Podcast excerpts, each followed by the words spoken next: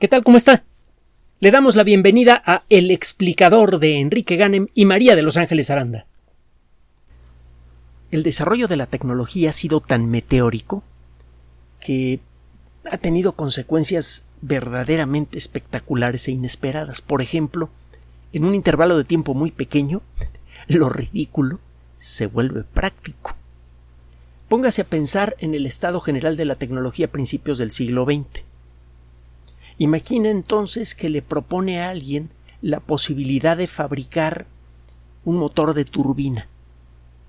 Todavía no existían siquiera los motores de aviación, los primeros fueron fabricados en 1908. Un motor de turbina pues, es un tubo que tiene adentro una serie de cosas que parecen ventiladores, eh, tiene una cámara de combustión en donde se alcanza una temperatura altísima, la presión en el interior de estos motores es eh, tremenda. Un error en el diseño puede producir una explosión brutal. Eh, la potencia que genera un motor de turbina es verdaderamente fabulosa. Eh, Julio César contaba entre sus ejércitos con una caballería que era famosa, la caballería romana, y creo que en su mejor momento llegó a tener como cuatro mil jinetes. Con ese eh, poder Julio César conquistó una buena parte del mundo conocido para los romanos en su época, incluso parte del mundo desconocido para los romanos. Y eh, un solo motor de aviación moderno puede generar diez veces más potencia. Un 747 o algunos otros aviones de cuatro turbinas pues pueden llevar una potencia eh, más de diez veces superior en algunos casos a la de todos los caballos del ejército de César. bueno, el proponer el desarrollo de un motor de turbina a principios del siglo XX habría sido verdaderamente ridículo. No solo habría sido imposible, habría sido ridículo. No existían los metales, no existían las técnicas, no existían eh, los combustibles y no existía la necesidad de un motor de turbina. La evolución rápida de la sociedad humana como consecuencia de la inyección de tecnología fue cambiando esto. Cuando aparece nueva tecnología, los huecos que hay entre los sueños de los ingenieros y la realidad empiezan a desaparecer. Eh, la necesidad de un motor de turbina, por ejemplo, eh, comenzó a hacerse patente cuando los primeros aviones de hélice empezaron a enfrentar los problemas que se que, eh, encuentre un avión así en vuelos de muy larga distancia. Estos aviones no pueden volar, a una altura muy grande, como consecuencia de eso están sujetos a clima extremo. Los aviones eh, que querían cruzar el Atlántico con eh, hélices frecuentemente tenían problemas por las tormentas que no podían esquivar. Los aviones de turbina empezaron a convertirse en algo deseable porque los motores de turbina funcionan bien a grandes alturas y esto permite que un avión pueda volar por encima de las nubes. Por cierto, con respecto a, los aviones de turbina hay por ahí una historia que sucedió en los Estados Unidos. Los primeros motores de turbina fueron desarrollados en Inglaterra y fueron eh, nadie quiso apoyar realmente al señor Whittle para desarrollar sus, motores y le vendió una parte de la patente a Rusia. Eso pues, obviamente ahora no pasaría, pero bueno, el caso es que eh, la patente empezó a rebotar por allí, los americanos se hicieron de, de, de, la idea del motor de turbina y empezaron a hacer sus propios desarrollos, en parte apoyados por los ingleses, que se dieron cuenta de la metidota de pata que habían, que habían cometido cuando ya estaba muy adelantada la Segunda Guerra Mundial. Y total que en los Estados Unidos se desarrolló un avión de turbina, que ahorita no recuerdo cuál fue. El caso es que eh, por ahí tengo una revista que narra la historia y, vienen algunas fotos verdaderamente simpáticas. Estos aviones de turbina fueron desarrollados en el occidente de los Estados Unidos, la zona desértica, donde normalmente no llegan vuelos civiles. Era contar con un espacio grande donde se pudieran desarrollar aviones secretos que eh, eh, pudieran en un momento dado dar una sorpresa en el campo de batalla y resulta que mm, también se probaban aviones militares más convencionales en la misma zona. y empezaron a ocurrir invasiones de, de zona. Las zonas por donde volaban estos aviones ultrasecretos a veces se traslapaban con las zonas por donde volaban aviones militares recién salidos de la fábrica que estaban siendo probados para ser enviados al frente.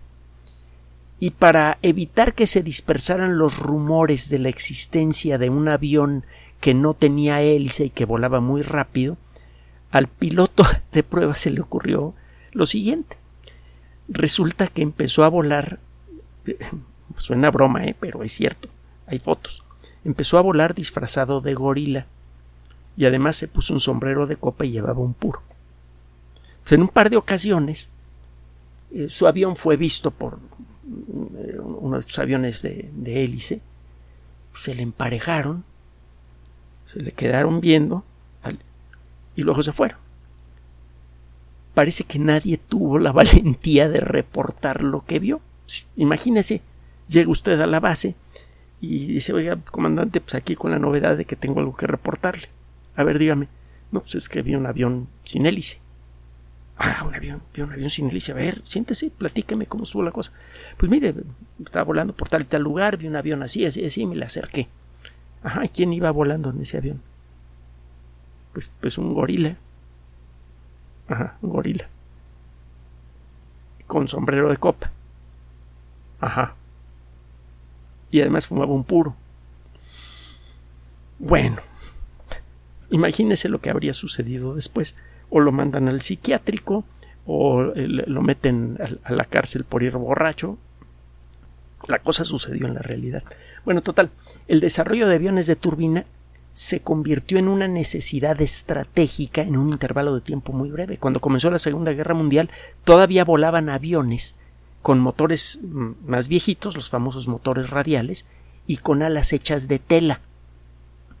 De hecho, uno de los aviones cruciales para la victoria inglesa en la batalla de Inglaterra en 1940 fue la primera derrota importante que sufrieron los alemanes. Eh, era el Hurricane y, estaba hecho parcialmente de tela. Al final de la guerra ya había aviones de turbina. Lo que era ridículo, absurdo, impensable e innecesario se convirtió en una, una realidad práctica de importancia estratégica. Y poco tiempo después, más y más gente comenzó a volar a través de los océanos del planeta en aviones que eh, son capaces de flotar por encima de las nubes y a la velocidad de una bala. Y ahora, todos los días, en cualquier momento del día que me pregunte, hay entre 60 y 100 mil personas flotando mágicamente por los aires y moviéndose a gran velocidad, tan seguras que se aburren. La principal queja de las personas que van en los aviones es que se aburren.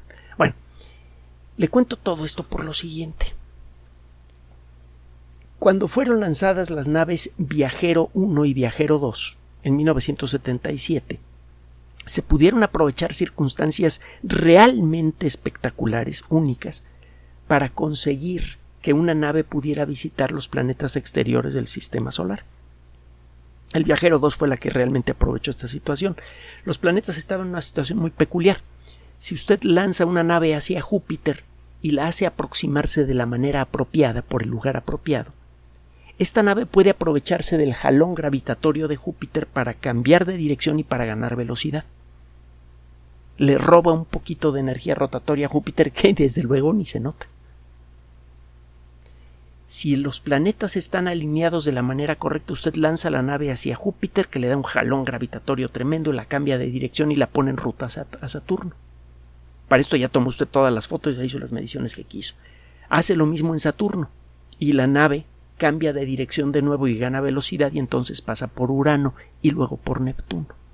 Gracias a esta cadena muy pero muy afortunada de circunstancias, fue posible conseguir que la Viajera 2 lanzada en 77 pasara por Neptuno en la década de los 80. Le tomó nada más una década llegar a las orillas del sistema solar.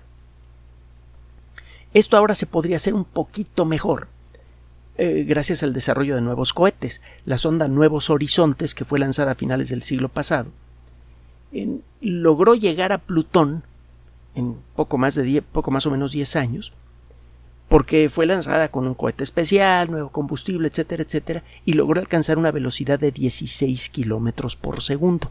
Es la velocidad más alta que en forma intrínseca una nave lanzada por, por nosotros ha alcanzado. Ninguna otra nave ha podido alcanzar los 16 kilómetros por segundo por sus propios medios. Han conseguido velocidades parecidas gracias a estos jalones gravitatorios que le digo, que por cierto tienen que ver con eh, Mr. Bepi Colombo, un caballero del que pronto tendremos que hablar porque hay una nave que lleva su nombre que, que va en camino a Mercurio. Hemos hablado de esa nave antes. Bueno, ¿por qué le cuento todo esto? Ahí le va. Le voy a presentar una idea que es completamente ridícula, absurda, estúpida e impráctica como el caso de los motores de turbina a principios del siglo XX. Tiene tiempo que se planea el desarrollar algún nuevo sistema de propulsión para viajar por el sistema solar con rapidez. Se han propuesto algunas, por ejemplo la de la vela de luz. El bien, la luz del sol, la luz de cualquier fuente, actúa como si fuera un viento increíblemente tenue.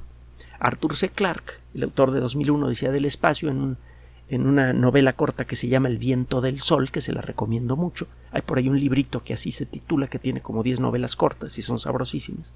En El viento del sol, Arthur C. Clarke propone una carrera de veleros que utilizan unas velas de un plástico ultradelgado que prácticamente no existía en aquella época, de un kilómetro cuadrado de superficie, que son hinchadas por el viento de luz que viene del sol.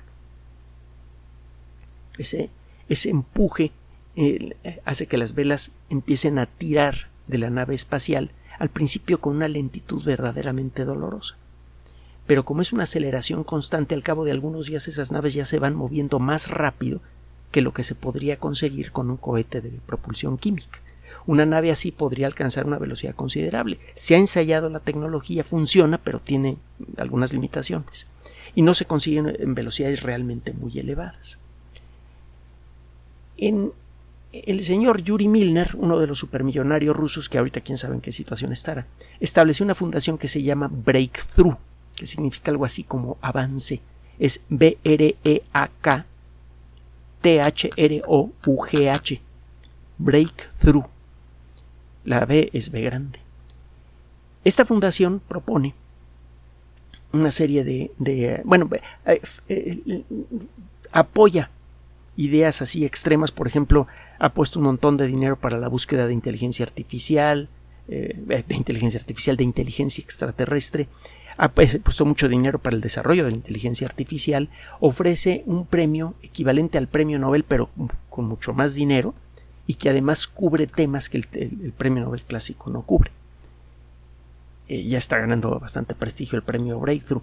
Y hay una propuesta que se llama Starshot, algo así como disparar a las estrellas.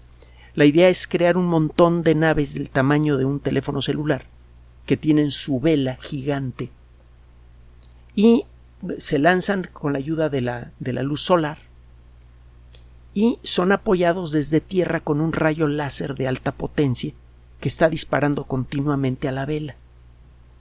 Esto produce eh, una aceleración adicional. Y la idea sería hacer esto hasta que las naves estén en la frontera del sistema solar.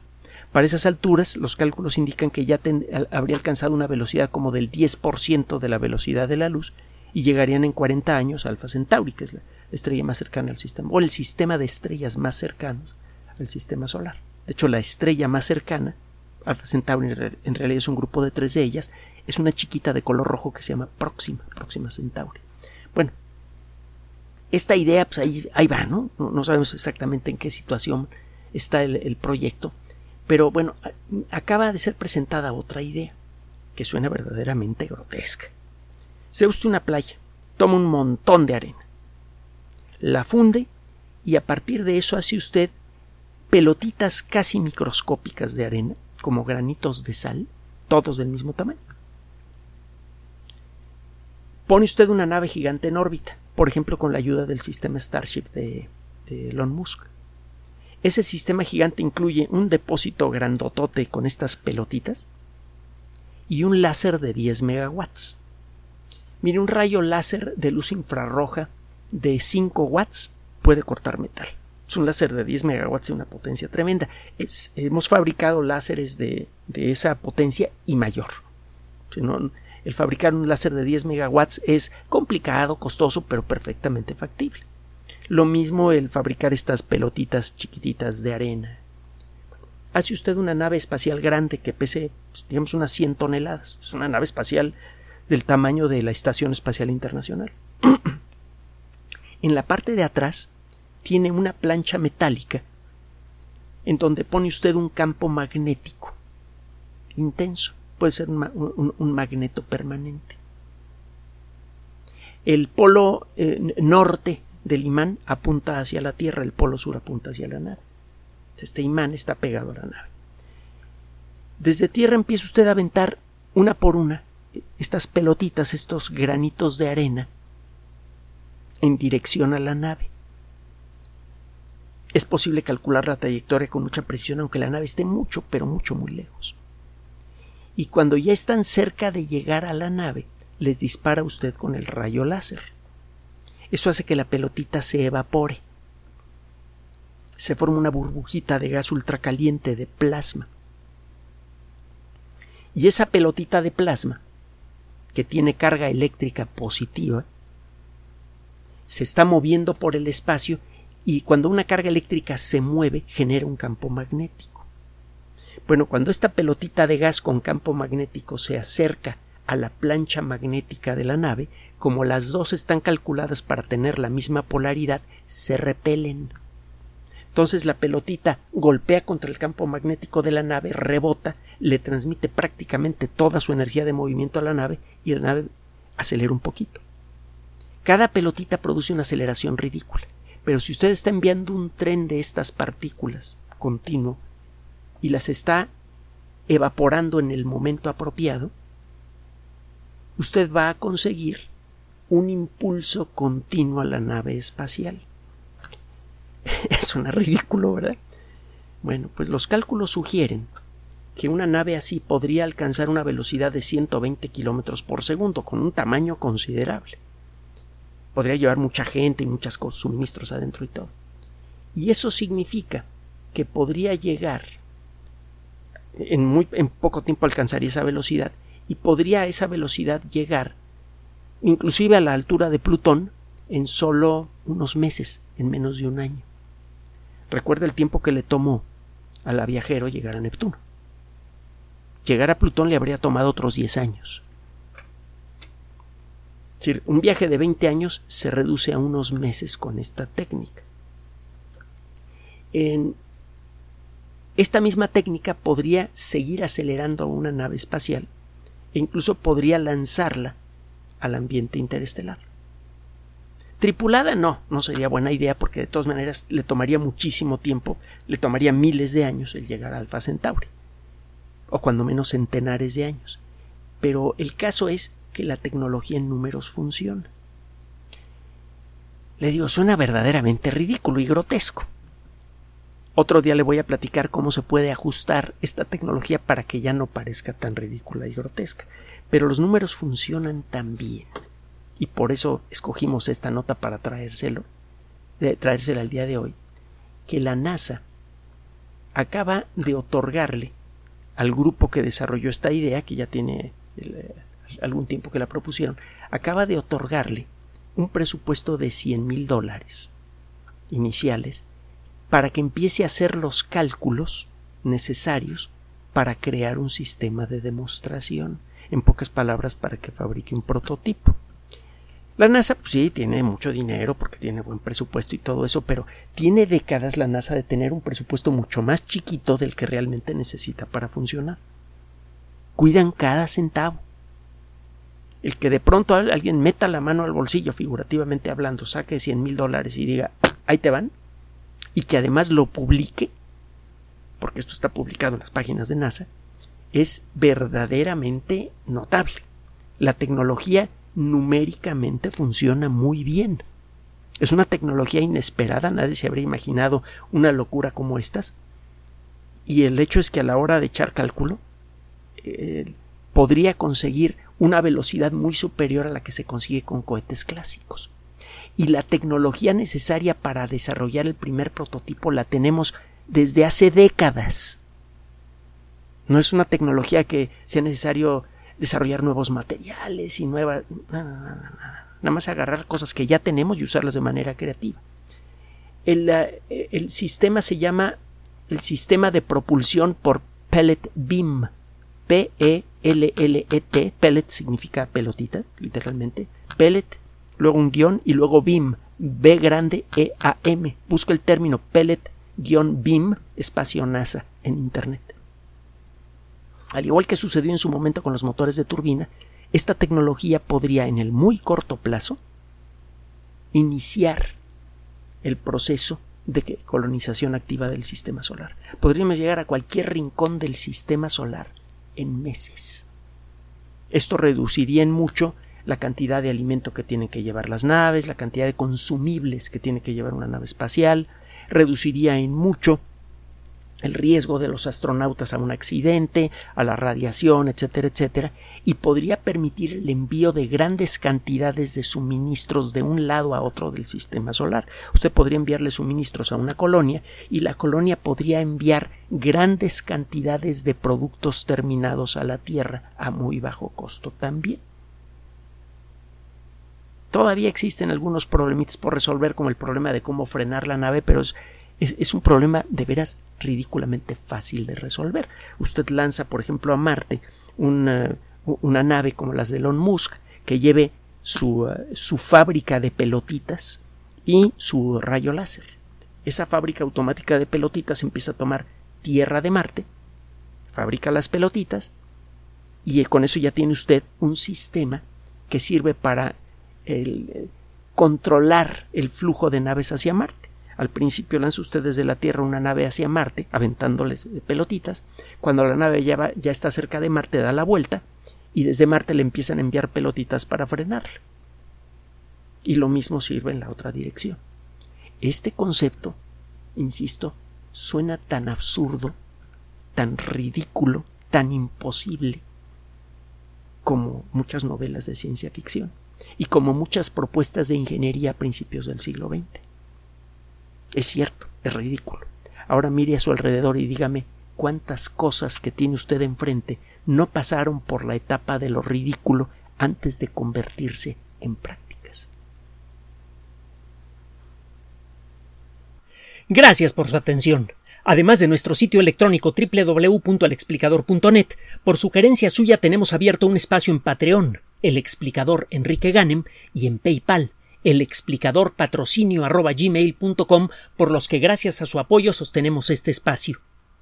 Puede usted descargar gratuitamente estos audios en formato MP3 en Spotify y en iTunes como El Explicador sitio oficial y en SoundCloud como El Explicador y con formato de video en YouTube en El Explicador sitio oficial.